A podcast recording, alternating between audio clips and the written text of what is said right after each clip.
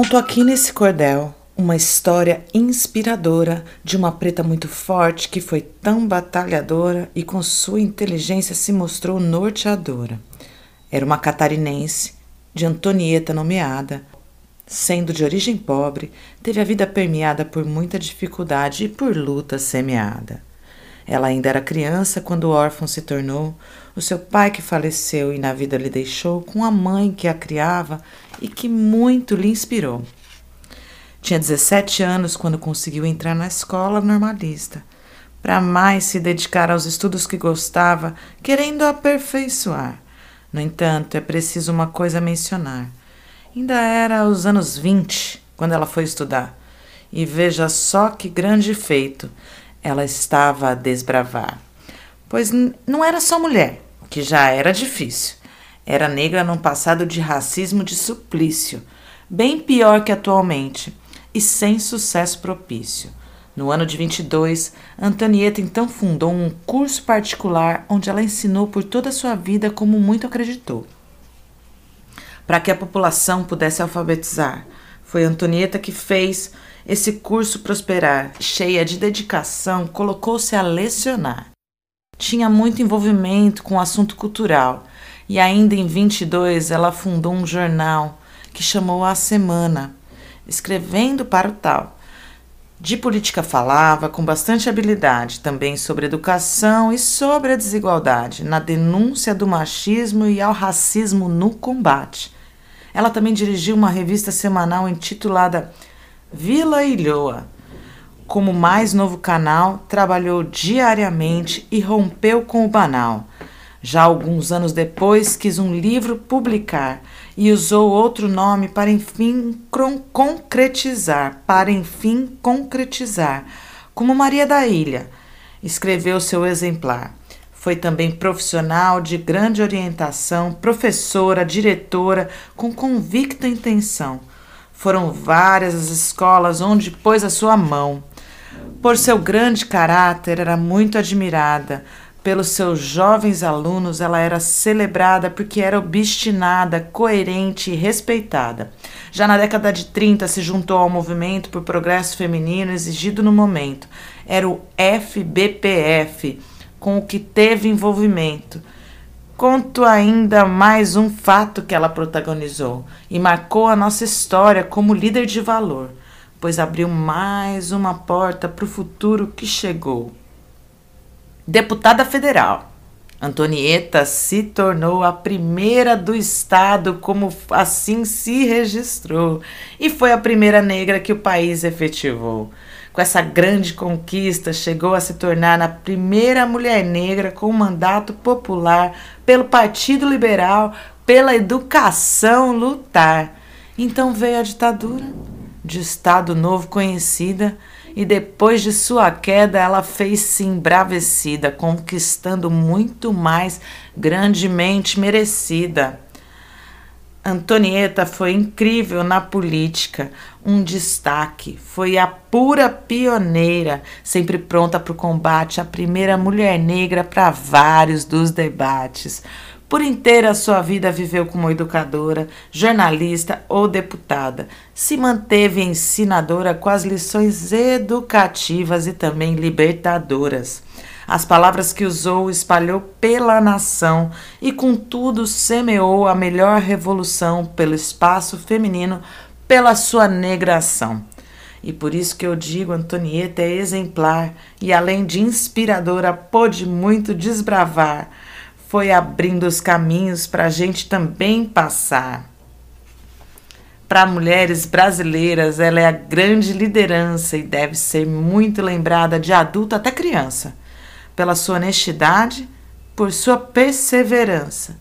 Nas escolas não ouvimos a história impressionante, mas eu uso esse cordel que também é importante para que você conheça e não fique ignorante. Que você também espalhe isso que acabou de ler e ouvir, para que muitas pessoas tenham a chance de saber quem foi essa Antonieta, como foi o seu viver, e esse é o nosso papel. Considero obrigação para acabar o preconceito, para espalhar informação destruindo esse racismo e gerando inspiração.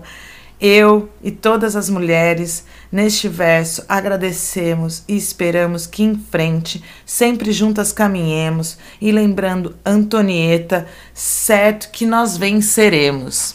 Jarid Arraes, Heroínas Negras Brasileiras em 15 Cordéis, esse livro tão fundamental para a formação cidadã brasileira, para a desconstrução de posturas racistas, machistas e discriminatórias, seja de qual forma for. São 15 mulheres que nunca foram contadas em livros de história, em novela, em seriado, em documentário. Mulheres que precisam ser reconhecidas e lembradas. E a gente começa a hora do sabá falando de Antonieta de Barros, a primeira deputada negra em Santa Catarina, na história do Brasil, nessa semana em que se celebra, 13 de maio, a data marcada pelos colonizadores como a abolição da escravidão. Mas é muito interessante pensar na abolição da escravidão e pensar no contexto histórico que a gente conhece. Pensar que a história nos foi contada na escola, é, em casa, pelas novelas, pelos seriados, pelos filmes, por crônicas, como um, uma perspectiva única. E como jornalista, Jarid Arraes também é jornalista baiana, a gente aprendeu a exercer nossa profissão ouvindo diversas versões da história para trazer para os leitores, espectadores, ouvintes, para quem está buscando informação sobre essa sociedade de uma maneira mais ampla, de uma maneira mais, mais é, plurilateral, bilateral, geralmente bilateral, mas no caso da história do Brasil, a gente tem aí muitas histórias a serem escutadas. E prestem atenção, já falei nesse programa e vou repetir quantas vezes for preciso porque o racismo, o machismo, as discriminações de um modo geral, elas já estão consolidadas em nosso dia a dia a partir da nossa língua, do nosso comportamento, das expressões é, jocosas ou conotativas que a gente usa no nosso linguajar. E é importante a gente observar a forma como a gente se expressa. É, a história do Brasil ela é contada pela visão dos europeus que nos colonizaram. Mas quando eles chegaram aqui existia vida, existiam comunidades, existiam povos, os povos originários, que por séculos a gente chamou de indígenas, de índios, de selvagens, de pessoas que não sabem do que estão falando, do que estão fazendo, que precisam ser civilizadas. Em contrapartida, a gente tem uma outra grande parcela da população aí, que é a, população que veio da África. E é assim, né? Não é que os descendentes de escravos. A gente não pode falar desse jeito, porque na África as pessoas não estavam ali buscando por portugueses, espanhóis, holandeses e franceses para falar: "Oiê, vem cá, quero ser escravo". Não, foram nações que foram sequestradas e escravizadas. E aí, quando a história vai decorrendo e que, a, e que começa a se pensar num Estado abolicionista, é, foi, um, foi mais um golpe que a população sofreu, a população africana sofreu. O primeiro golpe, talvez o segundo golpe, não sei quantos golpes esse povo já sofreu, muitos, muitos, muitos. Mas quando se, quando se institui a libertação do povo escravizado, se institui, é, não se institui uma condição humana de vida para essas pessoas. Né? Como a gente bem leu nos livros de história, os escravizados eles eram tratados como animais. E quando eles têm a suposta libertação, é, não, lhe é, não lhes é dada condições para que eles vivessem com dignidade na sociedade. Seja no Brasil, seja na América do Norte, na América Central. Não, não, gente. Se instituiu, inclusive, ao contrário. Um sistema de segurança pública que prezasse pela vida dos antigos proprietários dessas pessoas, para que a vida deles fosse preservada. E veja só, né? A gente teve aí a semana passada situações inenarráveis de violência no Brasil. Sinto muito aí a comunidade de Jacarezinho, sinto muito aí a população de saudade. É, sinto pela dor dessas mães que passaram o Dia das Mães aí é, chorando pelos seus filhos que foram assassinados brutalmente. Muito triste essa nossa situação e essa nossa situação ela é oriunda da nossa história, da nossa história que foi construída a partir da violência, a partir da exploração, a partir da dominação de dos brancos em cima dos pretos, dos povos originários e consequentemente das mulheres. É é assim que eu começo o programa hoje Peço licença, eu, Sara Mascarenhas, para entrar na casa de vocês, trazendo um pouco de história, um pouco de arte, um pouco de saberes e falas de mulheres que estão aí para serem escutadas.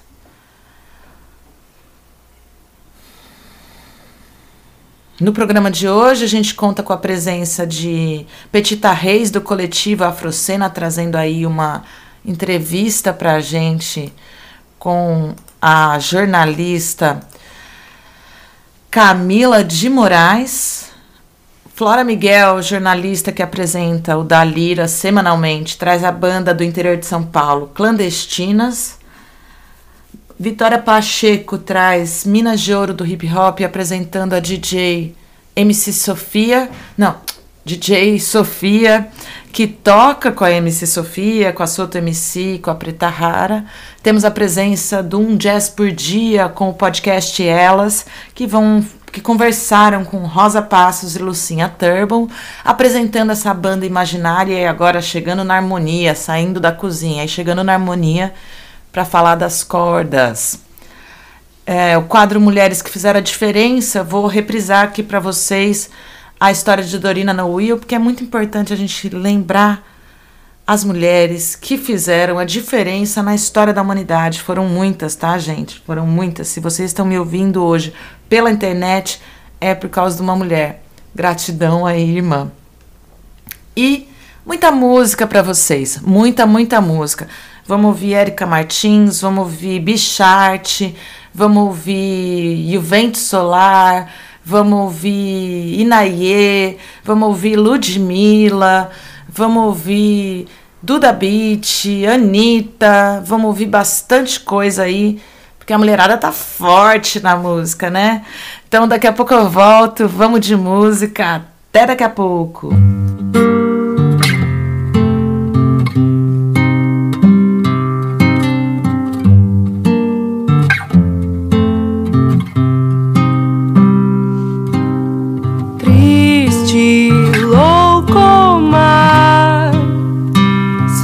qualificada ela quem Seguir receita tal, a receita cultural do marido da família. Cuida, cuida da rotina.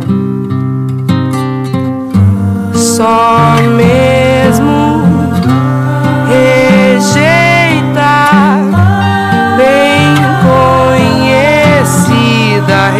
receita.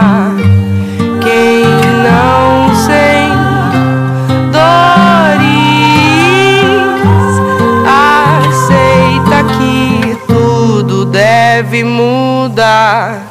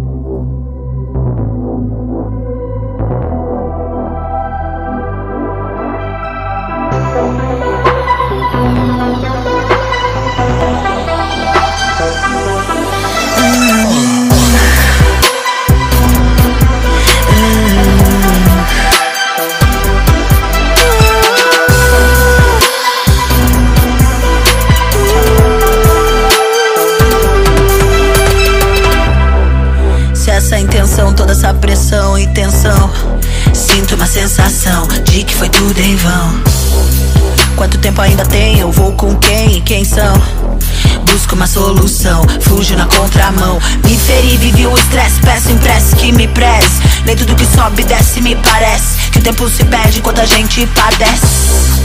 Buscando luz mesmo não tendo sol. Sigo só.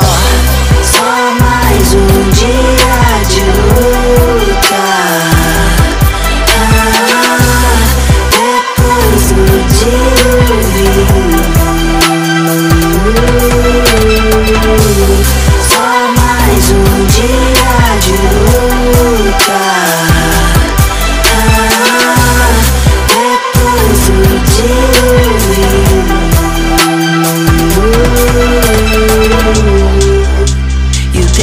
faz perceber que o medo todo passará.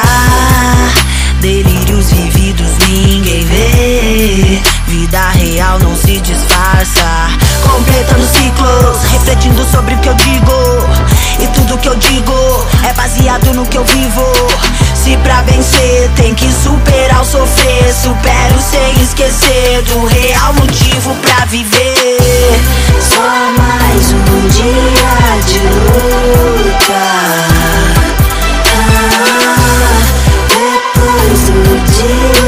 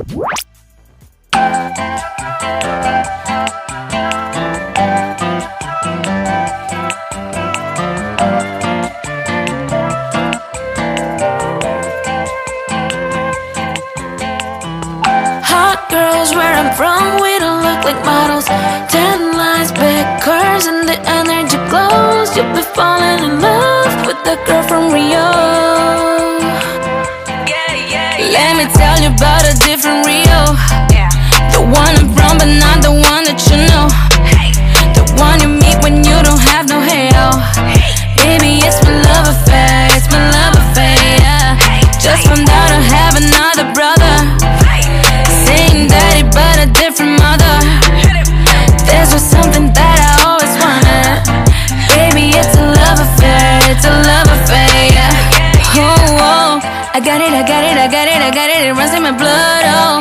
I love it, I love it, I love it, I love it, you already know, oh.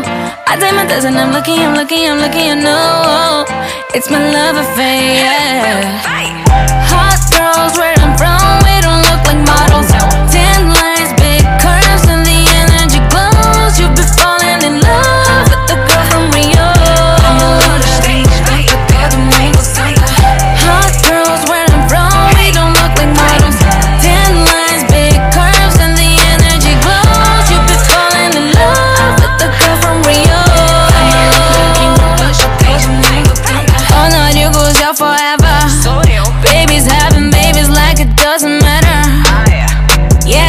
have raised me in favela.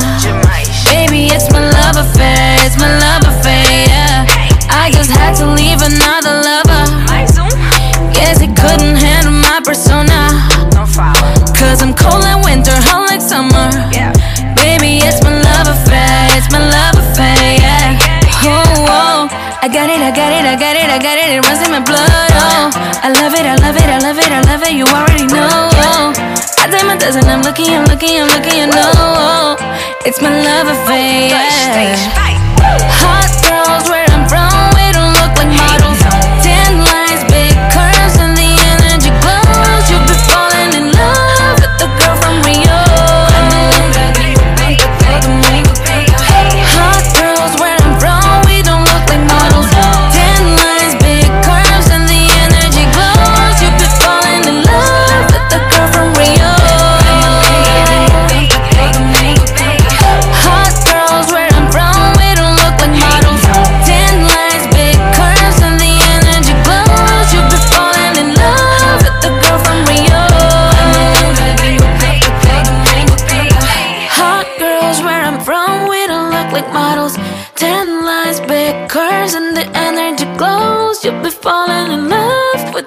from Rio.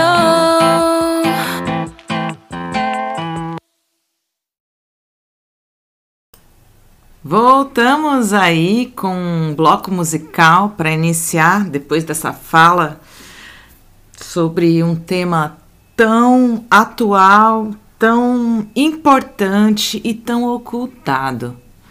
É, como eu falei para vocês, a gente, eu chego aqui, eu, Sara Mascarenhas, chego sempre muito bem acompanhada e a gente está aí disponível para todos os ouvintes, muitas vezes por semana, em vários horários, em várias plataformas.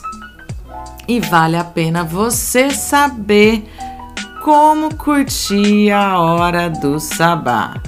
A Hora do Sabá, esse espaço de expressão e visibilidade da mulher arteira e fazedora, está disponível em seis web rádios, uma FM e um monte de plataforma de streaming de podcast. É! Então vamos aos horários de exibição desta revista feminista do seu radinho. É, toda segunda-feira, às seis da tarde, a gente é exibido na radioeixo.com.br, que é uma web rádio lá de Brasília. Gratidão a todo o coletivo da Rádio Eixo, da Rádio Eixo por nos receber lá. Na terça-feira, a gente está aqui em casa. A gente que fala diretamente de Santos é reprisada aí às terças-feiras, às 11 da noite, pela radiobaixista.com.br, uma rádio que é super interessante aí. O público que gosta de heavy metal, de uma música, de um rock mais conservador nesse aspecto, vai curtir muito a grade de programação da Rádio Baixada Santista. Quarta-feira é um dia lindo para nós. É um dia que a gente chega na primeira web rádio do Brasil, a radiograviola.com, que é coordenada pela maravilhosa Val Becker, e a gente compõe aí a Quarta-feiras, que é uma, um dia da programação que foi idealizado para destacar as mulheres que, que participam da Rádio Graviola.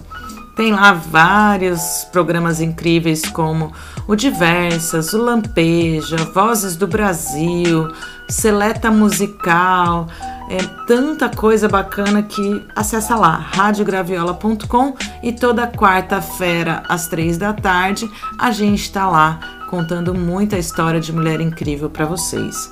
Quinta-feira a gente disponibiliza como podcast no portal Mulher na Música, Spotify e almalondrina.com. Na sexta-feira à noite a gente chega no interior de São Paulo, na radiopagu.com.br, o seu programão de sexta-feira à noite, às 21h30, às 9h30 da noite, isso mesmo. Um programa muito bacana de conferir na sexta-feira à noite para dar aquela agitada. Os blocos musicais estão sendo sempre muito dançantes, então dá para você arrastar o sofá e curtir. Mas se você tiver com saudade de uma festa, eu recomendo que você siga o perfil Festa Mega Hits no Instagram, que é uma festa online super bacana, cheia de música que cura.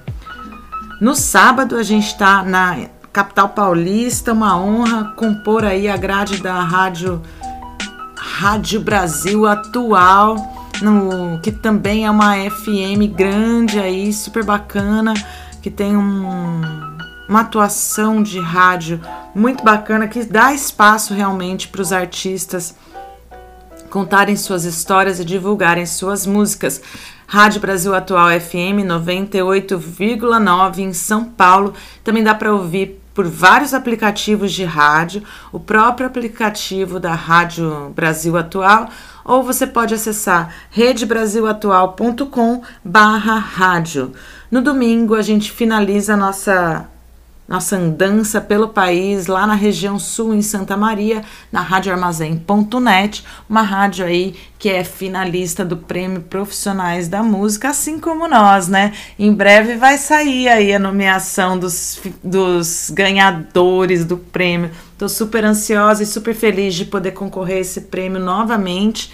Espero que esse ano seja nosso. As mulheres estão merecendo aí uma, um reconhecimento pela produção de conteúdo também no rádio.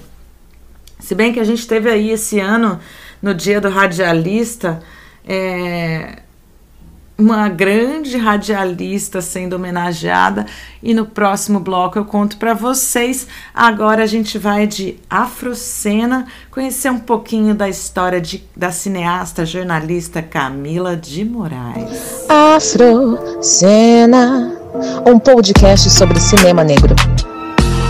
Olá ouvintes da Hora do Sabá, eu sou a Petita Reis e nesse programa eu vou trazer uma entrevista com a cineasta Camila de Moraes. Ela é a segunda mulher negra a ter um filme em circuito comercial no Brasil com o filme O Caso do Homem Errado. E antes de iniciar essa entrevista, gostaria de pedir aqui a ajuda de vocês para realizar o meu primeiro curta-metragem como diretor e roteirista chamado Projeto Ana. Esse projeto ele tá no Instagram, onde eu fiz um uma campanha de financiamento coletivo, né? Então, para você acompanhar melhor esse projeto, para poder me ajudar tanto com a campanha de financiamento quanto compartilhando o vídeo da campanha, compartilhando nas suas redes sociais. Eu vou passar aqui o arroba do Instagram do filme, que é arroba Curta. Lá eu coloquei a sinopse do curta, né? Como que vai ser realizado e para realizar esse filme eu preciso de uma ajuda, né, de, de uma equipe grande, né, e na atual situação que a gente está de um set seguro, então eu resolvi fazer essa campanha para poder realizar meu TCC. Eu estou me formando agora no meio do ano no curso de cinema e audiovisual. Então é isso. E acompanhem também o Afrocena, né? Arroba afro cena. Lá a gente tá sempre postando as novidades, as novas entrevistas, curiosidades, né, que estão acontecendo. Enfim. Então, bora para a entrevista.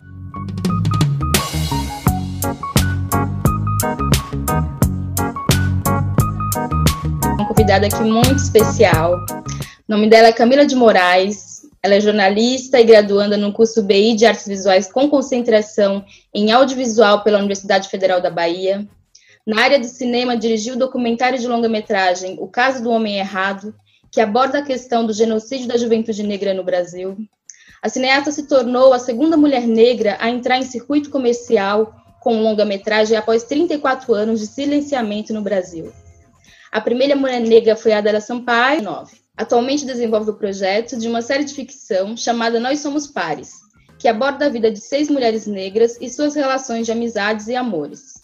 Camila de Moraes também dirigiu o curta-metragem A Escrita do Seu Corpo, que trata também a questão da identidade racial e de gênero por meio da poesia, Produziu e co-roteirizou o documentário Mãe de Gay, vencedor de dois galgos de ouro no Festival de Gramado. Fez produção do curta-metragem de ficção Marcelina, Com os Olhos que a Terra há de Comer, de Alisson Almeida. E assistência de produção do documentário Poesia Azevite, de Ailton Pinheiro. Então, a Camila de Moraes ela é gaúcha, ela reside em Salvador há 10 anos aí. Bem, e é com essa potência de mulher que a gente inicia o nosso quarto episódio. Eu estou muito feliz, antes de mais nada, com a sua presença aqui. E é muito importante a gente ver pessoas, mulheres como vocês, você com essa potência que nos faz é, a, gente se sentir representado dentro de, dessa área que a gente sabe que é majoritariamente branca e que há sim um apagamento da nossa população dentro dessa área. Então, para iniciar, eu gostaria que você contasse um pouco para a gente, né, como que é, como e quando o cinema surgiu na sua vida e por que você escolheu o cinema, já que na sua graduação é, você fez o jornalismo, né? Sim. Uh, então, boa tarde. Eu quero agradecer muito ao convite, né, e, e essa possibilidade de troca, uh, que é o que nos mantém realizando e poder produzir, né? Saber que as pessoas também estão procurando conhecer, procurando e a gente ter espaço para dialogar isso é extremamente importante. E para nós, assim, uh, quando a gente iniciou a carreira mais comercial, assim, a imprensa, a imprensa negra, ela foi fundamental no nosso processo. Então, sem esse apoio mesmo dos nossos, a gente sabe que a trajetória ela se torna um pouco mais difícil, né? Então, eu quero parabenizar também pela in a iniciativa desse podcast e que ele tenha vida longa, assim, é o momento de a gente poder, uh, nesse caos que a gente está vivendo, mas reunir as potências, né? Poder dialogar sobre o que, que essas potências estão produzindo e fazendo, assim como o programa de vocês. Então, sério, eu tenho uma paixão pela imprensa, pela imprensa negra, e realmente eu agradeço muito essa essa troca desse momento. E aí, falando um pouquinho de como eu cheguei no audiovisual, né? Como o audiovisual começa a tomar uma proporção maior uh, dentro dessa minha trajetória. Eu sou gaúcha, mas eu moro em Salvador já há 10 anos e eu venho de uma família de militantes negros e de artistas, né? Minha mãe é atriz, meu pai é roteirista, jornalista, meus irmãos também seguem meio na área de dessa militância e da arte.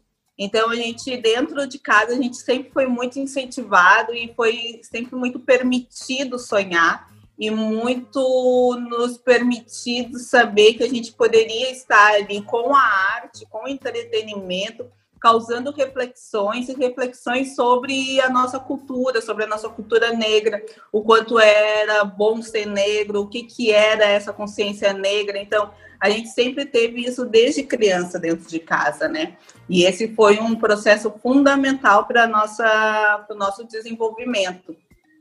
E aí eu eu venho desse processo de educação, de compreender como a educação a gente tem um poder quando a gente tem educação, né? Saber que informação é poder, saber essa base da educação ela é fundamental, por isso que nos é tanto negada a educação, porque se a nossa sociedade tivesse de fato uma educação de qualidade, a gente estaria fazendo revolução nesse país, né? O Brasil seria um outro país. E aí eu sou fruto de uma escola, de um ensino público e do ensino público com qualidade, com professores que estavam ali dispostos a ensinar e sempre incentivando a seguir mais, a seguir adiante. E eu entro na Universidade de Comunicação, ainda lá no Rio Grande do Sul, pelo sistema de cotas. Então, é compreender o quanto esse sistema de cotas ele é importante para nós e é importante em todos os setores, né? Porque se não fosse pelo sistema de cotas, eu não teria feito nenhuma das duas graduações, porque as duas graduações eu entrei pelo sistema de cotas, então eu não teria esse acesso a esse ensino superior. E, e é compreender que esse sistema de cotas, quando uma pessoa consegue adentrar ali, não está mudando só a vida daquela pessoa, né? Muda toda a vida familiar, muda a base, muda a sociedade, muda a forma como a gente se coloca nessa sociedade, qual é o retorno que a gente vai dar através desse acesso que a gente teve por esse sistema. Porque, por exemplo, eu entrei um, com 18 anos na, na primeira graduação e como eu estava pelo sistema de cotas, eu consegui me dedicar exclusivamente para os estudos, né? Então, eu dava aula ainda na educação infantil, mas eu conseguia fazer ali, ficar estudando.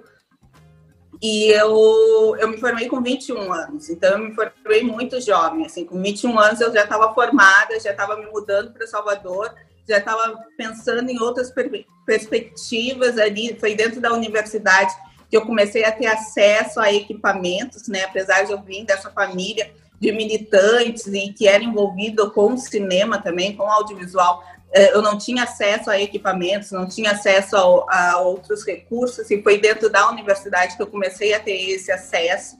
E foi ali dentro que a gente também começou a pensar na possibilidade de poder fazer o longa, que depois se tornou um longa, né? O caso do homem errado. Então, não foi só a minha vida que mudou, né? Esse acesso à universidade pelo sistema de ações afirmativas. A gente hoje está dialogando com o país sobre isso por conta desses acessos, né? Quantos talentos a gente perde porque a gente não tem acesso ali, a gente não está com essa educação qualificada, a gente não tem as referências dentro desses locais também de estudo, né? A gente não valoriza os profissionais da área da educação, esses professores, então, que estão ali dando a vida, ainda mais nesse momento, como é que esses professores estão ainda continuando uh, as suas atividades profissionais para esses alunos, com esses alunos. Então, é a gente repensar isso, repensar esse modelo, né? A gente finaliza por aqui, mas você pode acompanhar essa entrevista completa nas plataformas de streams, né, como Spotify, no YouTube, enfim. Você pode assistir essa entrevista completa com essa cineasta incrível e potente que é a Camila de Moraes. Muito obrigada e até a próxima. Tchau, tchau.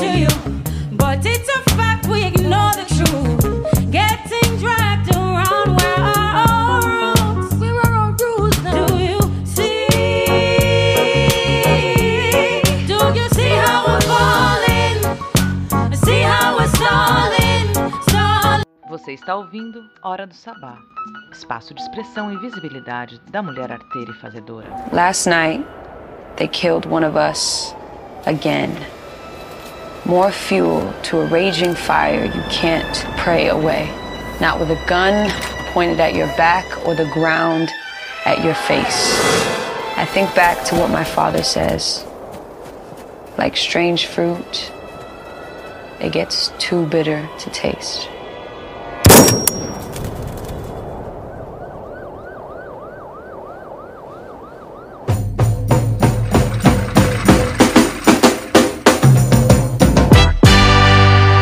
Hey, baby girl.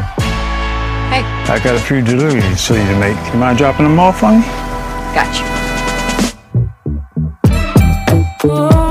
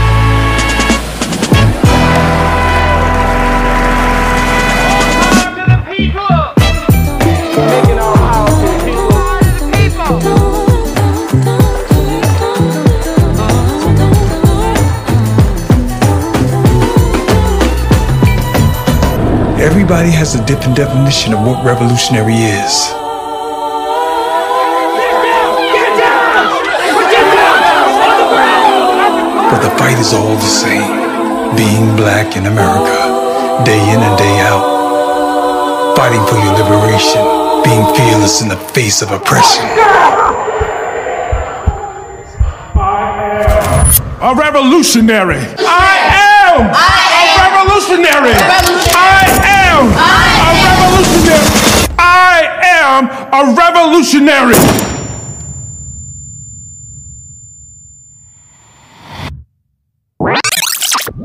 Você está ouvindo Hora do Sabá, espaço de expressão e visibilidade da mulher arteira e fazedora.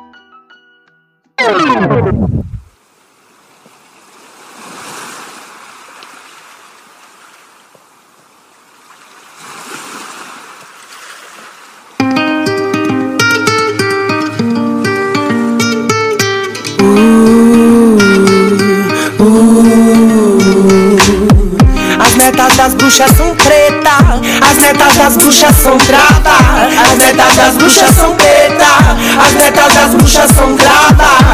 Ela que manda o sinal, ela que estende a mão, ela é incondicional. Ela é restauração. No barulho do rio eu escuto o Oxum. Sei que sem sua benção pra canto nenhum, vou pra lugar nenhum. É, é.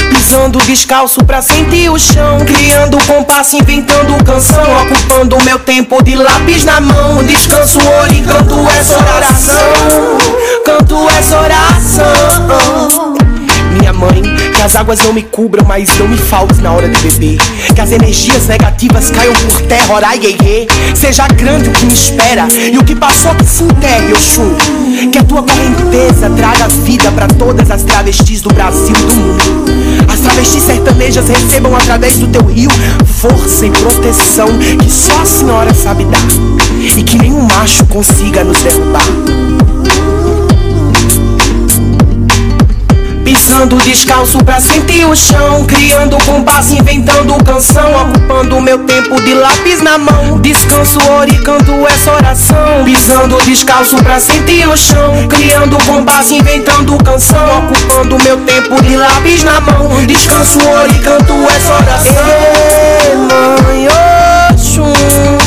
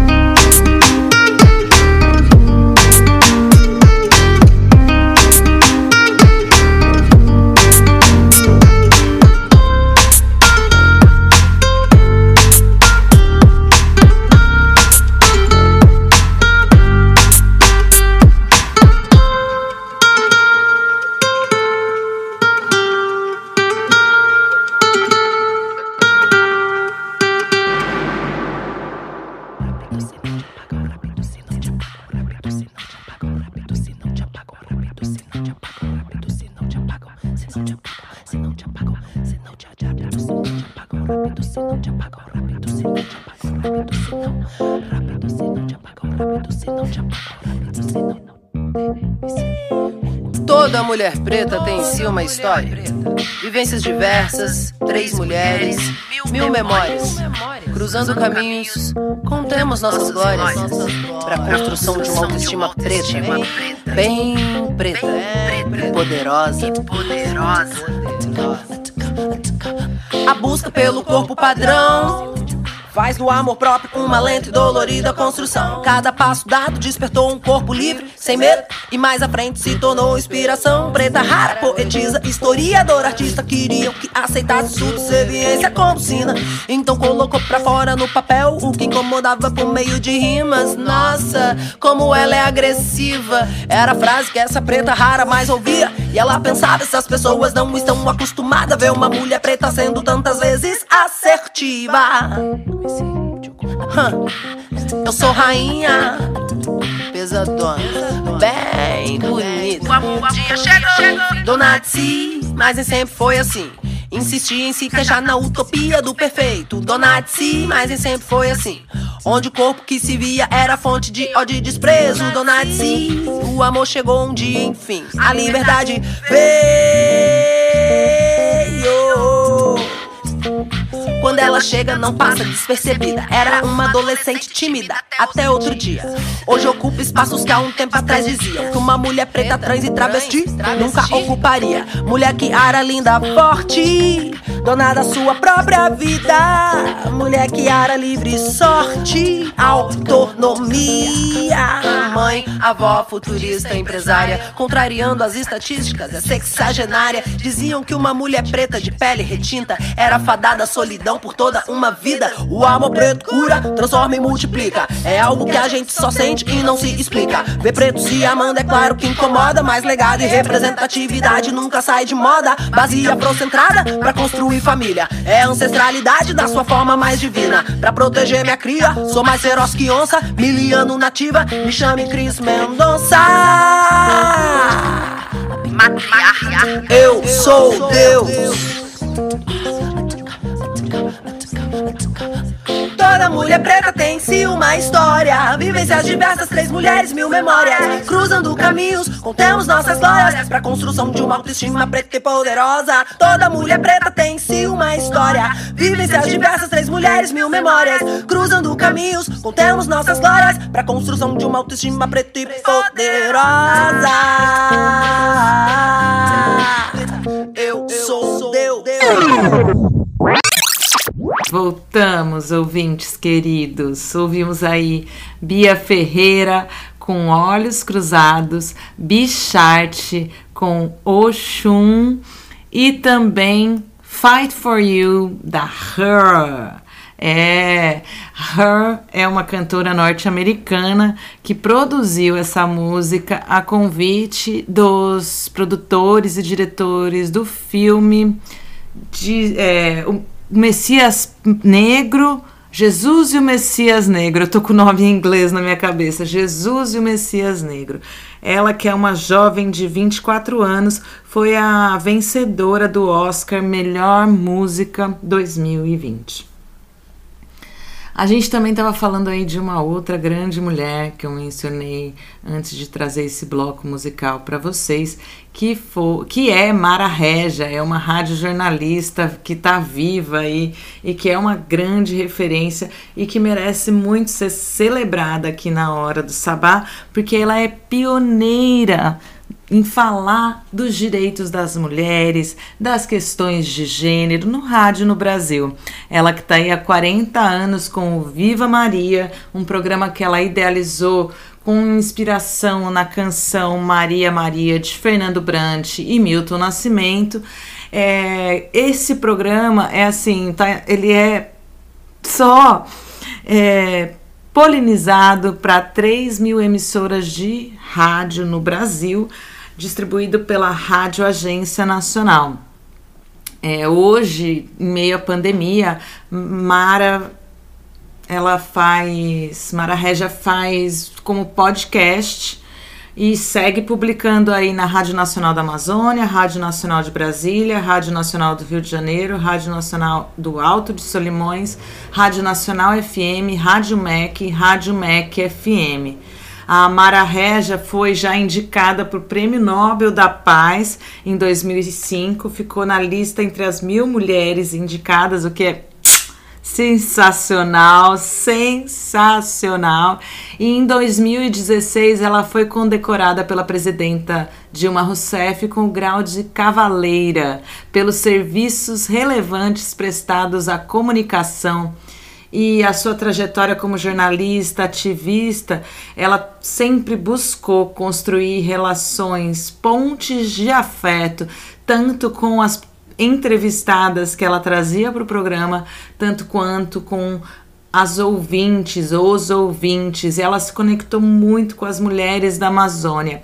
E pesquisando um pouco da vida de Mara Regia, eu achei uma entrevista no site catarinas.info, que foi publicada em 2020 e tem uma frase em destaque dela. E eu vou ler para vocês. Abre aspas. Nos limites da Amazônia foi onde vivia as maiores experiências com o projeto Mulheres nas Ondas do Rádio Corpo e Alma, rompendo o silêncio onde me aproximei das parteiras da floresta, recuperando saberes, sabores e práticas de partejar. É, vale a pena pesquisar mais sobre essa jornalista para que a gente tenha aí noção de quantas e quantas e quantas mulheres maravilhosas estão produzindo conteúdos incríveis para a gente. Agora eu vou chamar a Flora Miguel, que é outra jornalista competentíssima que atua aí na área da assessoria de imprensa, jornalismo musical e desde 2018 está aqui com a gente na Hora do Sabá.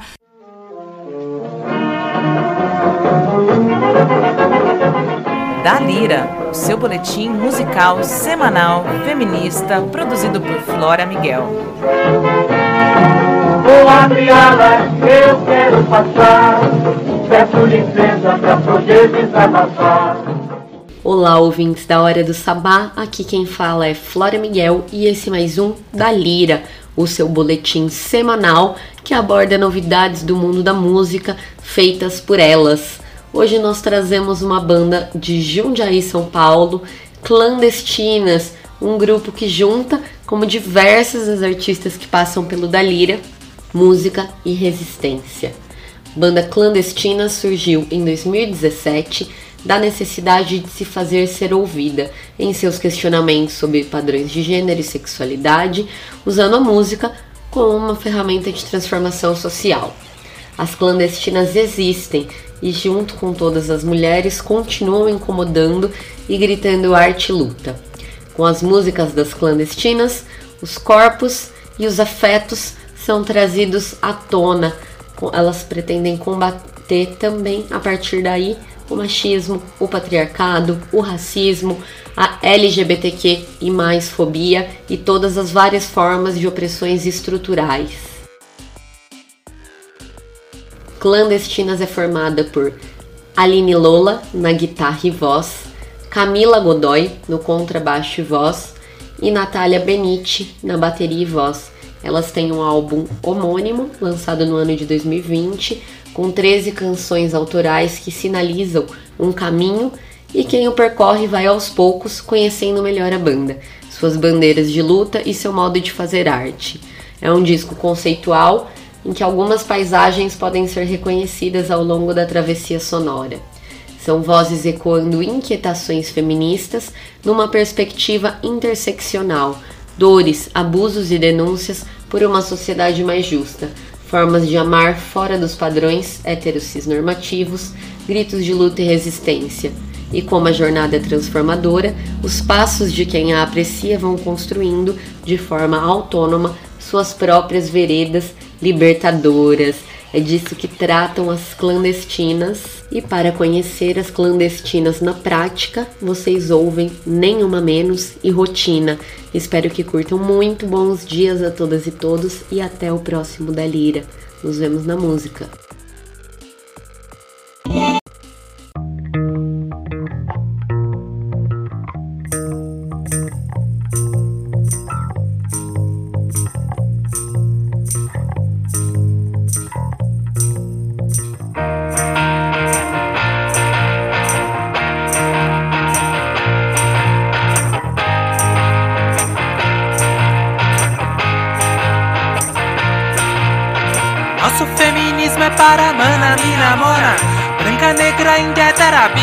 Combate o machismo, exploração capital que desumaniza todo e qualquer cidadão.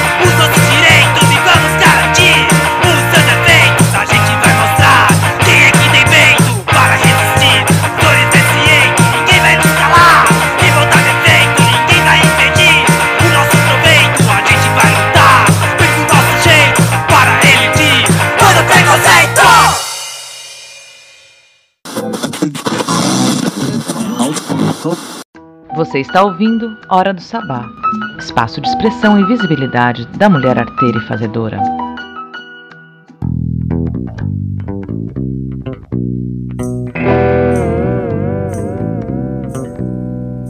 Abaixar os olhos quando encontra alguém, evitar os machos que me constrangem e cruzar a rua para não sentir o volume dessa fala a me possuir. É?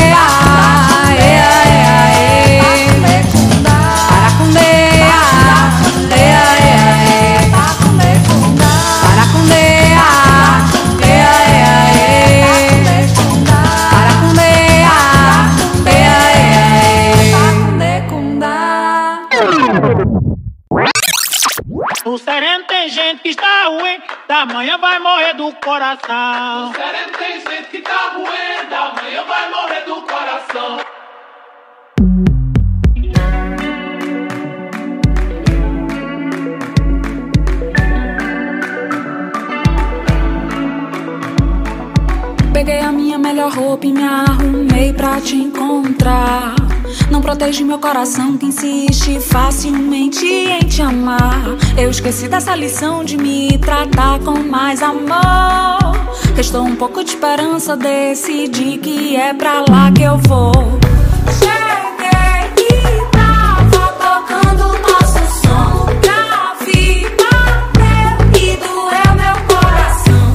sei se for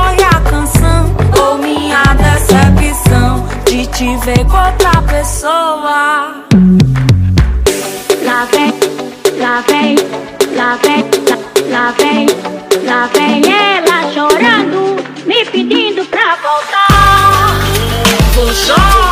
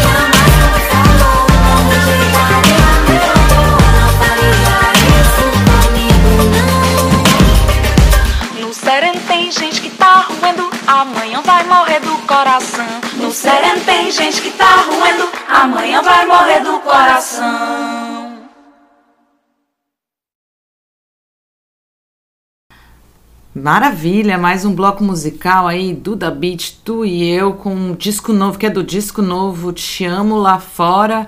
Ouvimos também a canção Esse Voar, do grupo O Vento Solar. E também ouvimos Inaye, maravilhosa, queridíssima, com a música, minha música do ano, gente. Eu não aguento mais. Espero que vocês ouçam muito aí Inaye e todas essas cantoras que a gente está trazendo para vocês. Esse, esse programa tá bem pop hoje, tá aí, ó. Tem. Já ouvimos a Anitta, Duda Beat, vamos ouvir Ludmilla, Rita Lee e tantas outras incríveis, maravilhosérrimas. E falando de maravilhosérrimas, Vitória Pacheco, que Cara, é muito legal a história da Vitória no programa, porque ela começou como operadora de mesa de áudio no estúdio pra gente, na edição ao vivo. Lá no primeiro, no segundo semestre, primeiro ano, a segunda temporada da, da Hora do Sabá. E na terceira temporada a gente já trouxe ela como colunista, porque ela já fazia uma grande pesquisa sobre mulheres do hip hop. E é isso que a gente vai ouvir agora, Minas de Ouro do hip hop.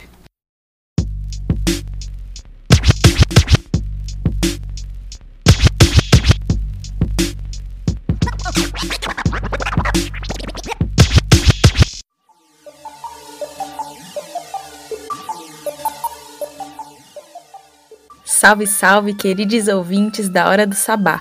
Aqui quem fala é a Vitória Pacheco e essa é a coluna Minas de Ouro do Hip Hop, um espaço para exaltar a trajetória de deusas maravilhosas que atuam nesse movimento cultural de muita arte, luta e representatividade. Episódio de hoje eu vou falar sobre essa mina de ouro, esmeralda, diamante e tudo de mais precioso que possa existir. Essa braba em 2018 dividiu line com grandes nomes como DJ Sinara, DJ KLJ DJ Jay-Z Jeff em um festival em Brasília. Em 2019 tocou no Boiler Room, que é o maior programa de DJ performance no mundo, Ainda no mesmo ano, foi a única DJ no palco principal do Festival Cena, além de ser DJ residente da Sem Classe, uma festa de moda produzida pela ID Prod, e é também a DJ oficial das maravilhosas MC Sofia, Preta Rara e Solta MC, grande parceira aqui do programa. Nossa mina de ouro de hoje é a DJ Sofia. Sofia Lima tem 20 anos e nasceu na cidade de São Paulo. Moradora da região central da cidade, Sofia sempre se sentiu fortemente conectada à rua, mas foi em casa que seu contato com hip hop começou. Influenciada por seu irmão, sua tia e os tios que sempre ouviram rap, a jovem começou a conhecer as referências musicais da cena mas foi em um show da Flora Matos que a garota se fascinou e decidiu que tinha que se aprofundar ainda mais nos seus conhecimentos. E foi aí que ela começou a pesquisar muito, conhecer as mulheres atuantes na cena, frequentar os vários eventos que vinham acontecendo no SESC e mergulhou de cabeça na cultura hip hop. Sempre envolvida em oficinas e centros culturais, Sofia foi ampliando seus conhecimentos sobre o hip hop, mas até então nem se imaginava como DJ. Foi através da oficina Futuro do Hip Hop, idealizada pela DJ Vivian Marques, com o intuito de oferecer a crianças e jovens conhecimentos sobre os quatro elementos da cultura, que então Sofia estreitou seu vínculo com a arte dos toca-discos. Reconhecendo o talento da jovem, Vivian a convidou para se apresentar pela primeira vez em um evento no SESC e passou a envolvê-la em seus projetos. E foi assim, em 2015, que Sofia deu início à sua carreira de DJ. Dentre as pesquisas que eu fui realizando sobre a DJ Sofia, um dos relatos que mais me marcou foi ela contando sobre um evento que participou com 16 anos e um cara abordou do nada perguntando se ela sabia qual era o álbum do Jay-Z que ele tinha feito um específico feat lá. Esse tipo de pergunta a mulheres é muito mais comum do que se pode imaginar, nos mais diversos cenários tidos como tipicamente masculinos, como futebol, rap, é como se você, por ser mulher, precisasse se provar merecedora de admirar e fazer parte desses determinados espaços, tendo que estar pronta para ser testada a qualquer momento por algum macho que se julga o detentor absoluto do conhecimento em questão. Já quando são dois caras que apontam curtir o futebol, o rap, nenhum teste entre eles é colocado, porque nessa situação a opção de admirar ou pertencer a estes cenários não precisa ser provada, porque o pertencimento deles já é subentendido. Mas ó, vou te falar, de todos os caras que eu conheço que se dizem fã de rap, dá para contar nos dedos de uma mão os que sabem de quem eu tô falando quando cito alguma mina da cena. E sobra dedo, viu?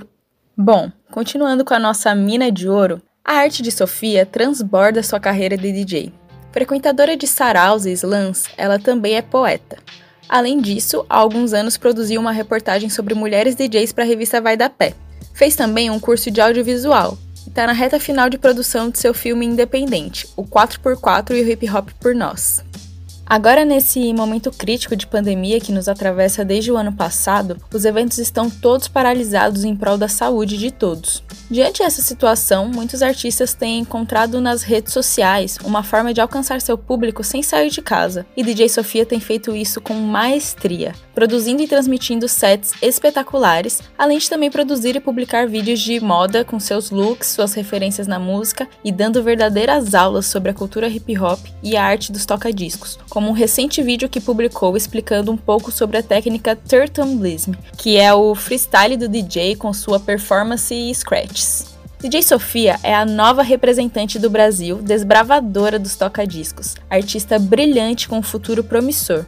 Suas apresentações, cheias de performances criativas, trazem entre scratches seus principais gostos musicais, mesclando harmonicamente rap, funk, reggaeton, R&B e soul, agitando o público tanto nos eventos como em tempos pré-pandêmicos, como na sala de casa através dos streamings. E essa braba dos toca-discos falou aqui pro Minas de Ouro no Hip Hop um pouquinho sobre as suas realizações até agora como DJ e os seus sonhos pro futuro na sua carreira. Vamos ouvir. Bom, eu tenho 20 anos hoje e quando eu comecei com 14, 15, eu não imaginava a proporção que isso poderia se tomar na minha vida e se tornar uma artista um dia. Ainda que eu sempre gostei de ser comunicativa, de estar envolvida com as coisas, de fazer o movimento, né? Eu também era do sarau, é, tive essa conexão sempre com a rua, né? Mas eu não imaginava que ser DJ me levaria a lugares e conhecer pessoas e me enxergar artista, né? E eu acho que a minha primeira realização mesmo como DJ foi quando eu viajei, a minha primeira viagem para Brasília, é num festival chamado Macossa, que é um dos grandes festivais que acontecem de hip hop lá, de black music. E que eu também estava na line junto com o Jesse Jeff, tipo assim, é, amigo do Will, do Maluco do Pedaço. Então, assim, um grande DJ também. Então, acho que foi a minha primeira realização que eu entendi que aquilo era de verdade, que eu conseguiria chegar em outros lugares. E eu nunca fiquei, tipo assim, ainda que eu acho que eu sou uma pessoa muito sonhadora, eu nunca coloquei tantos meus sonhos na mesa porque eu deixei muito acontecer. Eu, eu sou muito nova, então eu, tinha, eu tenho muito medo de criar muitas expectativas. Só que agora entendo que é importante a gente criar expectativa assim, sonhar mesmo, colocar na mesa onde a gente quer chegar. Depois disso, assim, eu fiz criar, produzi um filme, tive, é, enxerguei que eu conseguiria também é, estar nesse lado de produção, de, de conquistar, de saber falar. E depois disso veio o Boiler Room. O Boiler Room também foi inesperado. Eu sempre assisto os sets do Boiler Room pra me inspirar a tocar às vezes, né? Tipo, nos sets e tudo mais. E de repente, quando eu recebi o convite, eu fiquei de cara, porque ainda que fosse algo que eu queria muito, eu nunca imaginei que eu poderia estar tá tocando e tocar milhares de pessoas, né? Porque o Boiler Room toca milhares de pessoas do mundo todo. Então foi uma realização incrível. E depois disso veio o Festival Cena também, que foi um grande festival de trap no Brasil. Trap barra rap, né? Porque eu acho que foi um dos maiores festivais é, underground, assim, que a gente pôde ter, junto com o Cuevo, que veio de fora. Então eu acho que essas coisas foram acontecendo para me potencializar como uma artista mesmo, de entender que eu consigo conquistar espaço sendo quem eu sou, levando a minha arte, né? E ao meio disso tudo, estando, conversando, também entendendo que a publicidade é da hora, estando em revistas também, uma parada que concretiza pra minha família o ser artista, né? Porque às vezes a, a nossa família vê a gente na rede, mas às vezes você ter algo marcado em algum lugar, sair na Veja pra minha família, foi algo muito especial. Minha mãe, minha avó guardou a revista, sabe? E eu acho que é muito disso, assim. E sonho, eu ainda sonho viajar muito o Brasil, conhecer lugares fora, sendo DJ e tudo mais. Sonho é uma parada muito íntima, né? Porque os sonhos também eles mudam conforme a gente vai crescendo, quando a gente vai enxergando as possibilidades, né? E hoje eu acho que o meu sonho mesmo é me manter como DJ, ter o meu trabalho fixo, conquistar espaços e, e conseguir ter minha estabilidade, né? Eu acho que esse é meu principal sonho. E eu também tenho o sonho de é, estudar mais produção, produzir coisas com as minhas amigas que cantam. Eu acho que esses são dos meus sonhos, além de viajar, né? De conhecer outros lugares levando a minha arte. Eu acho que é sobre isso, assim, né? Conseguir espaço na cena. Sophie, você é brilhante, uma DJ foda mesmo e merece estar no topo. Te desejo todo sucesso sempre. Muito obrigada pela participação. Bom, galera, o Mineiro do Hip Hop fica por aqui. Gratidão imensa a todos que sempre acompanham o programa. Espero que tenham gostado desse episódio. E mês que vem tem mais. Agora vamos curtir aí um pouco de um set produzido pela DJ Sofia. Um beijo e até o mês que vem.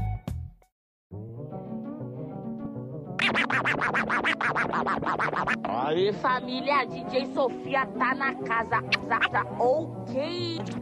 DJ Sofia tá na casa. DJ Sofia tá na casa. DJ Sofia tá na casa. Você tá pensando o que, meu parceiro? Isso aqui é disso. Você, você, você tá pensando o que, meu parceiro? Isso aqui é de Sofia na casa. DJ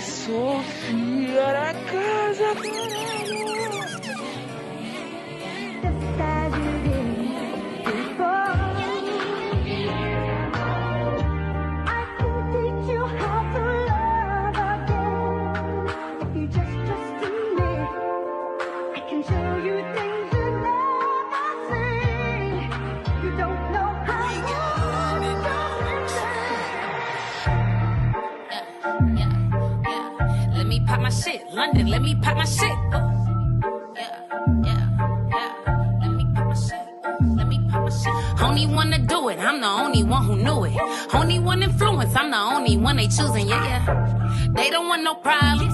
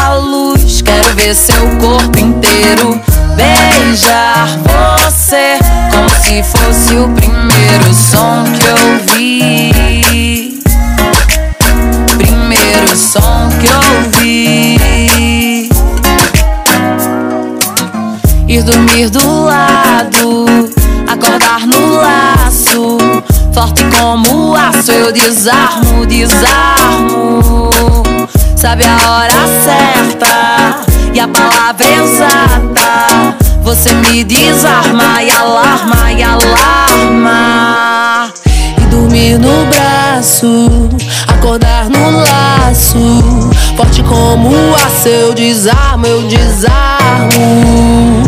Sabe a hora certa e a palavra exata. Você me desarma e alarma e alarma. Acenda a luz, quero ver seu corpo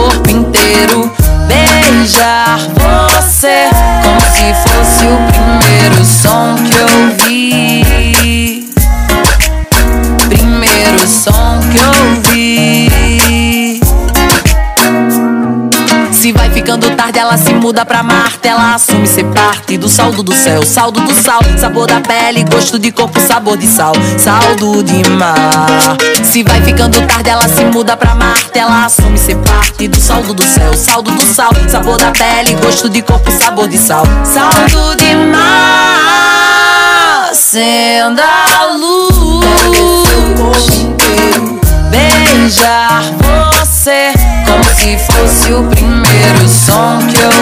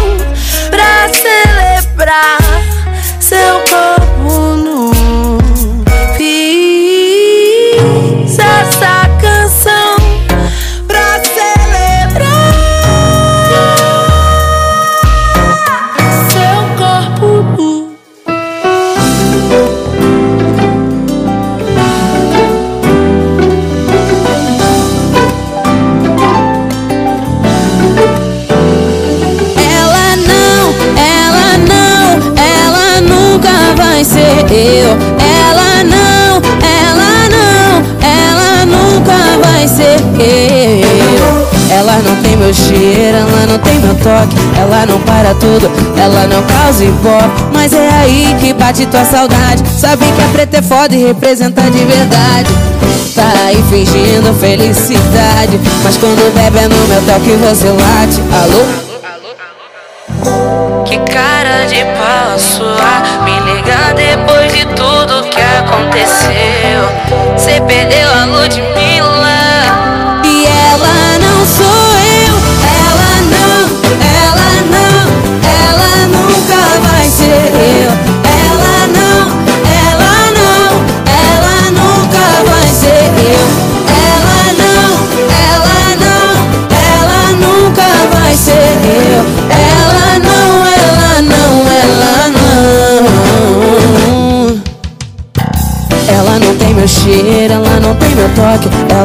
Para tudo, ela não causa ibope Mas é aí que bate tua saudade. Sabe que é preto é foda e representa de verdade. Tá aí fingindo felicidade. Mas quando bebe é no meu toque você late. Alô?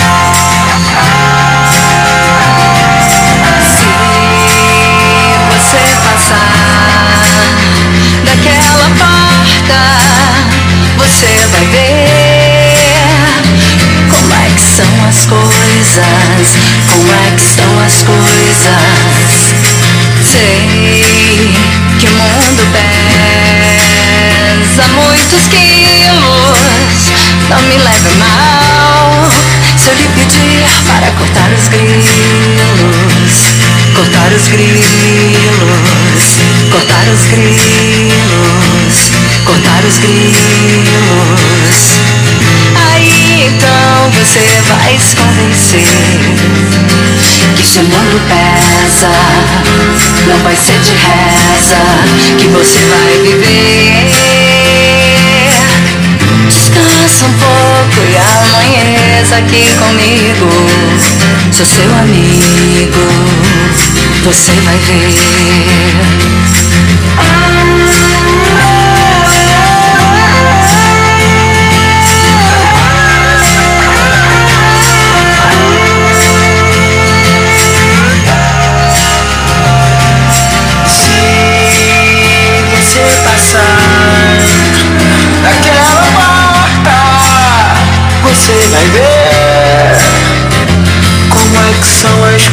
como é que estão as coisas.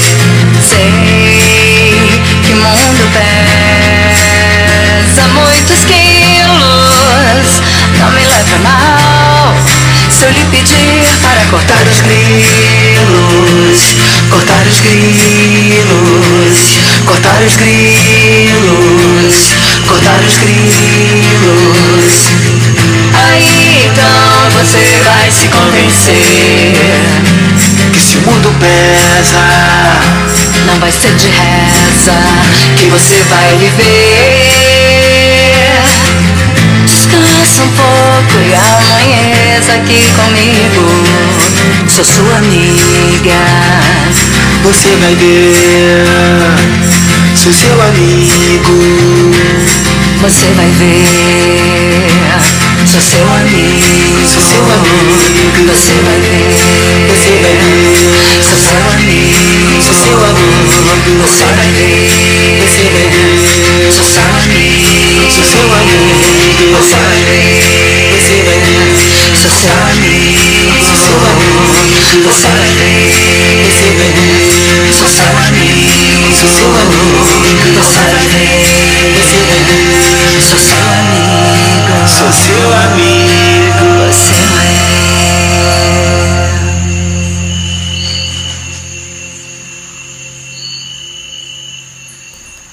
Voltamos aí, ouvimos Grilo, uma canção de composição do Erasmo Carlos, interpretada por Érica Martins e Gabriel Tomás. Ouvimos também Ludmilla com o pagode Ela Não, lançado em março desse ano, e Acenda a Luz, uma canção de Dora Alice, uma canção linda de amor. É, nessas últimas semanas a gente tem aí uma luta pela cultura muito intensa. É, de- é, da semana passada para cá teve live da arte cristã. Na segunda-feira teve o contraponto da live dos artistas que reivindicam e buscam conscientização para essa cadeia produtiva que movimenta bilhões de reais no país e que foi a primeira é, o primeiro setor a parar durante a pandemia e não tem expectativa de volta. Agora a gente começa a perceber uma discussão para que ações emergenciais sejam criadas para esse setor que estão sendo anunciadas recentemente. A gente está chegando ao fim desse programa e esse programa vai ser encerrado essa semana com uma coluna, é, uma, a Elas, uma parceria da Hora do Sabá com um Jazz por Dia que as manas idealizaram aí esse podcast para compor aqui com a gente. É, e elas, para começar essa viagem, estão criando a banda ideal de mulheres no jazz. O jazz, que é um estilo musical extremamente elitizado, é, já foi popular e compôs aí um momento histórico da sociedade norte-americana pela luta do movimento negro também. E nessa viagem elas já passaram pela cozinha. Começaram por lá, falando de bateria, percussão, depois no segundo episódio baixo e a gente chega agora no terceiro episódio baixo e agora a gente chega com as cordas, as harmonias. Eu me despeço de vocês, convido a todos a seguir a Hora do Sabá no Instagram e no Spotify. Confira lá, nas nossa, lá na nossa bio os horários de exibição e foi um prazer estar aqui com vocês mais uma semana para trazer muita fruição, muita história de mulher arteira e fazedora. Tô muito feliz de poder realmente difundir tantas maravilhosas, tantas deusas. Um beijo. Siga mulheres, escute mulheres, leia mulheres e vamos nessa. Elas, mulheres compondo a história do jazz.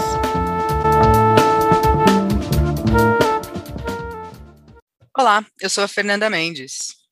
E eu sou a Flora Miguel, de volta com o podcast Elas, uma produção realizada em parceria entre o coletivo Um Jazz por Dia, que está conduzindo esse podcast, e o programa Hora do Sabá, fazendo nosso conteúdo circular por vários cantos do país. Nossa proposta é falar de jazz a partir das mulheres que fazem sua história, existência e resistência. Mostramos a cada episódio que elas ocupam todos os espaços dentro do ambiente jazzístico.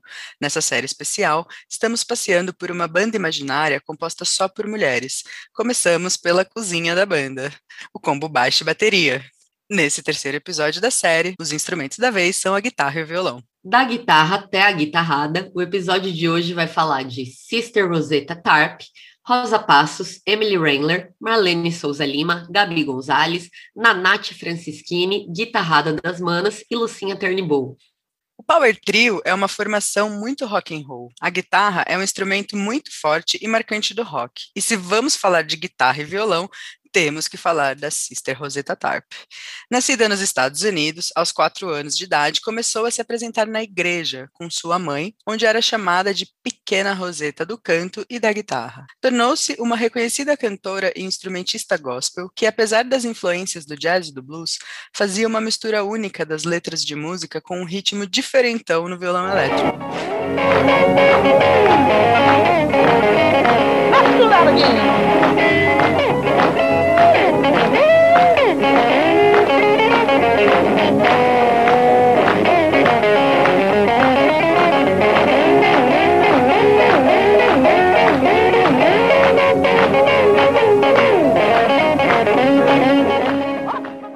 Criando em 38 um estilo próprio, esse tal de rock and roll.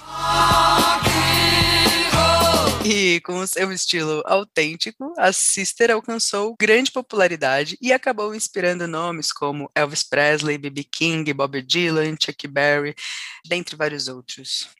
Inclusive, é, o Led Zeppelin ele gravou uma música em sua homenagem chamada Sister Rosetta Goes Before Us. Sister Rosetta vem antes de nós. Pois é, não é pouca coisa, né? Ter esse reconhecimento de ter chegado antes na história do instrumento. E lá da Roseta para os passos da nossa Rosa, Rosa Passos, uma artista que inspira muito a todas nós do coletivo Um Jazz por Dia e que tem uma importância de nível mundial, cantora e violonista. Ela nos contou um pouquinho sobre essa trajetória, sobre o instrumento. Vocês ouvem agora Rosa Passos para o Um Jazz por Dia, podcast Elas. Eu sou uma pessoa que a música está na minha vida desde sempre, desde cedo. Eu comecei com quatro anos de idade, tocando piano. e quando eu tive 11 anos de idade, minha irmã mais velha comprou um compacto duplo de uma trilha sonora de um filme, Orfeu do Carnaval.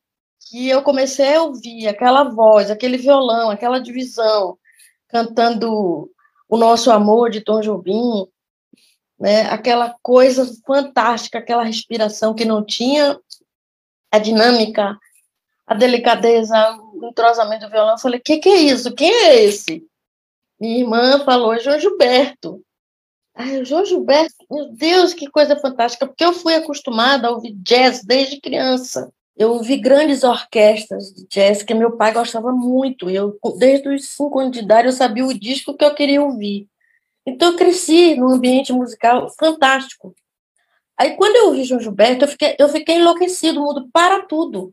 Depois de muitos dias, eu cheguei para meu pai e disse: Painho, eu não quero mais o piano, o meu instrumento é violão. O violão, o que é que eu faço? Eu pratico todo dia. Todo dia eu levo 40 minutos tocando meu violão. De manhã eu venho aqui para minha sala de televisão, tilt, fico aqui, fecho coisa e vou estudar aquela música que eu quero fazer. E aí, como eu disse, às vezes eu levo dois, três dias com aquela música estudando para fazer um vídeo. Eu, eu, não, eu não fico só nessa coisa de, de bossa nova, eu faço samba, bossa nova, bolero, canções. Eu sou uma compositora, então eu tenho que saber, é, dentro do meu estilo, tocar e estudar. Né? E, e eu tenho muito orgulho da minha mão direita, por quê? Eu tenho uma dinâmica para estudar quando vou tocar, eu, eu uso os baixos invertidos, eu tenho toda uma personalidade é, como instrumentista. Então eu sou obrigada, é, eu sou obrigada alegremente a descobrir sempre um acorde novo quando eu vou tirar uma música. Isso para mim é um exercício fantástico, né? Mas tudo isso vem através do estudo e tudo isso faz com que você, quando vai tocar, como sou instrumentista também, sou violonista, você tem que estudar o, o instrumento nada mais. Vão dizer que são tolices, que podemos ser felizes, mas tudo que eu sei não dá pra disfarçar. Dessa vez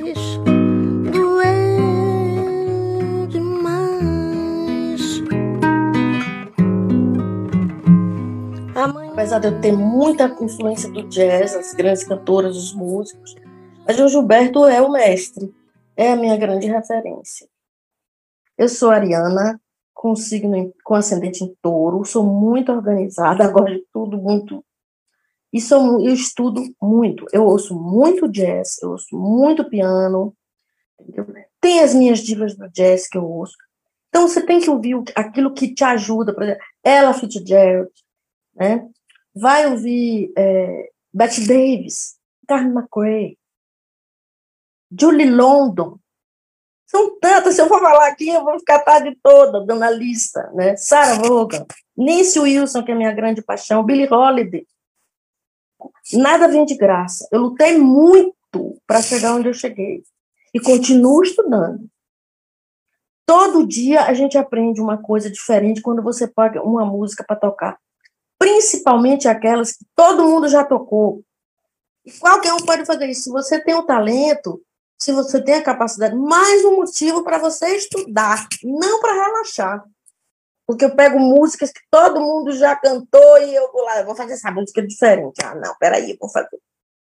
Você pode fazer isso sem ferir a melodia, a harmonia e sem ofender o compositor. Não é você cantar uma música, coisa e botar uma nota que não tem nada a ver, não. É você acrescentar, dando a sua assinatura.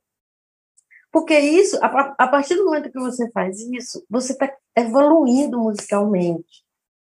Você está se descobrindo que você tem uma capacidade maior do que você pensava. Agora, com relação a essa coisa da pandemia, porque o, o artista vive do palco, né?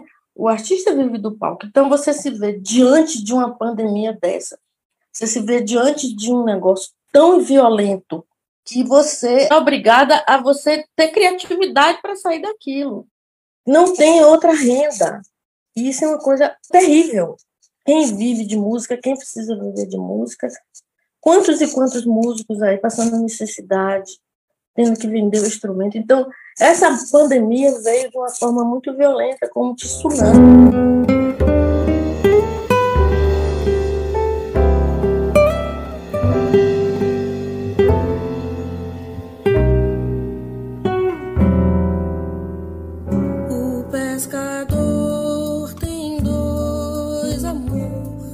Agora a gente segue falando de uma guitarrista, uma daquelas heroínas esquecidas do jazz, Emily Handler. Na adolescência, ela já era apaixonada pela guitarra e pelo rock, mas depois de alguns anos, ela mergulhou de vez no jazz. Estudou na Berklee College of Music e se profissionalizou como guitarrista de jazz. Emily não era só muito virtuosa na atitude, mas também na composição e no seu jazz. Ela era feminista por não ter outra opção. O mundo do jazz era e ainda é, extremamente machista. E quantas vezes fãs e críticos se aproximavam e sentavam na frente dela de braços cruzados, só esperando por erros, prova de que ela não pertencia àqueles palcos. Os músicos não a levavam a sério e ela nem era chamada para as jams.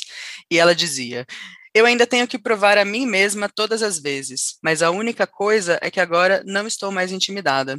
E aí ela praticou, praticou, praticou e realmente ficou muito boa, dominou esse instrumento e acompanhou muita gente foda, inclusive a brasileira Astrud Gilberto. Daria para ficar aqui falando sobre a Emily por várias horas, vale a pena saber mais sobre a carreira dela. E é incrível, né, ouvir essa história de de estudo mesmo, de dedicação, mas é muito duro também pensar em entender como as mulheres têm que para se mostrar profissionais minimamente equiparadas a um profissional homem da mesma área, tem que trabalhar muito mais, né? Tem que se profissionalizar muito mais, tem que estudar muito mais.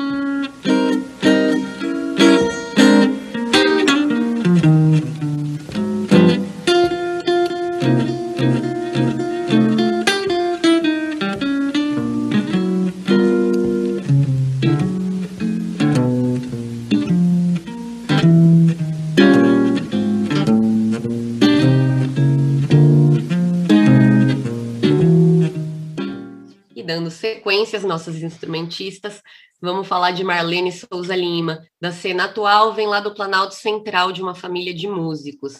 A artista toca desde criança, a música já estava ali em casa, e nos anos 90 ela se muda para fora, vai morar nos Estados Unidos e se apresenta lá também em um dos berços do jazz nos clubes. De volta ao Brasil, começa a ensinar o seu próprio curso, a Usina dos Sons, e depois de várias apresentações como artista solo ou acompanhando outros artistas, ela começa a atuar em trio. Seu primeiro álbum, My Way, lançado em 2011, traz releituras para temas de Hermeto Pascoal, João Bosco e Jim Smith, além de uma homenagem ao guitarrista George Benson. Os shows do disco seguem a tradição dos concertos de jazz, da onde vem a experiência da Marlene Souza Lima, e a improvisação se faz, felizmente, bastante presente.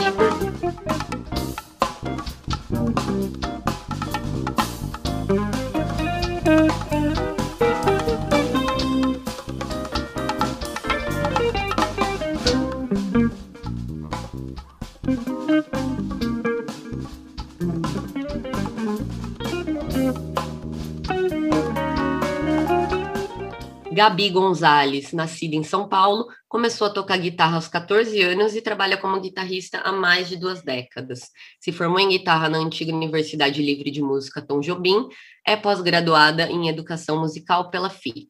Tem dois discos lançados, Morro do Eixo de 2012 e Com Elas de 2018. A Gabi começou a compor influenciada pelo seu antigo professor Omer Stocker, o alemão, e desde 2008 lidera o seu próprio grupo de música instrumental, executando músicas autorais e standards de jazz e bossa nova. Na época que a gente fazia cobertura um jazz por dia, Flor, teve uma vez que eu lembro de ter assistido um show da Gabi numa apresentação do Jazz no Hostel. A gente até acabou ganhando um CD dela, esse Morro do Eixo de 2012, e ela realmente é muito talentosa, faz uns solos você realmente percebe ali, né? A pessoa sabe o que está fazendo, estuda bastante, tem realmente um domínio.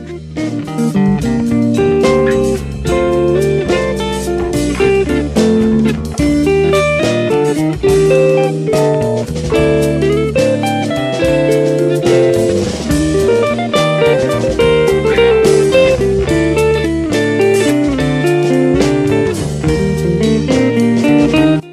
gente segue agora falando da cena da música experimental de São Paulo com Nanate Francischini. Ela é guitarrista, performer, improvisadora e investiga a relação corpóreo-instrumental, associando objetos ordinários à guitarra elétrica. Ela vem desenvolvendo o Teratosfonia, um projeto autoral de performance e experimentação sonora, onde são exploradas sonoridades ligadas ao metal extremo, drone e noise e ela integra aí vários grupos, como o Women's Improvising Group, colaborou aí com artistas como Gabriela Nobre, é, Rômulo Alexis, Orquestra Errante, passou por espaços como Circuito de Improvisação Livre, Dissonantes, o segundo Festival Internacional de Música Experimental, e ela está desenvolvendo uma pesquisa de iniciação científica no, no Som, Núcleo de Pesquisa e Sonologia, no Departamento de Música da ECA USP, que consiste na observação e reflexão acerca dos diferentes modos de uso e execução da guitarra elétrica por um escopo previamente delineado de guitarristas atuantes na música experimental, especialmente na cidade de São Paulo.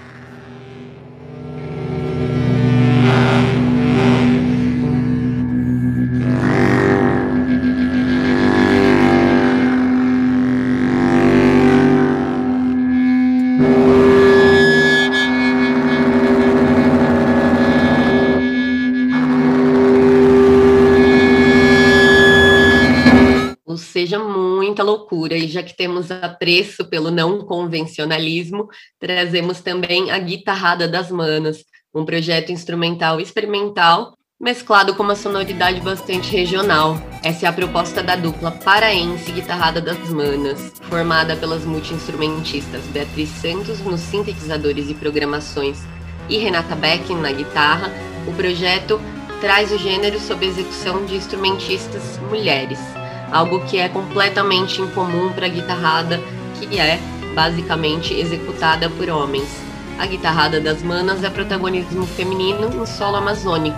O projeto é de 2017 e surgiu depois do convite da cantora Aila para formar uma banda composta por mulheres para uma apresentação no Festival Humana, Mulher, Artes, Narrativas e Ativismo, um importante evento realizado em Belém com a finalidade justamente de promover o fortalecimento feminino. A partir daí, outros convites surgiram e elas não pararam mais. As duas integrantes da proposta buscam dialogar também com outros gêneros, como brega, fúmbia, o merengue, lambada, carimbó e a música pop. Atualmente, as manas produzem e compõem seu repertório autoral. A recente trajetória musical da guitarrada das manas também foi registrada num longa-metragem documental chamado Guitarreiras.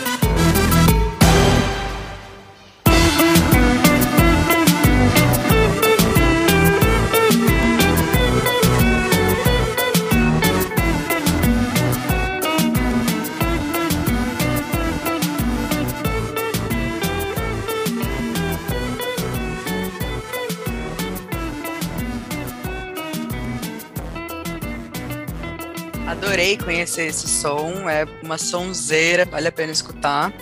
E é isso aí, tacacá com tucupi, uma delícia.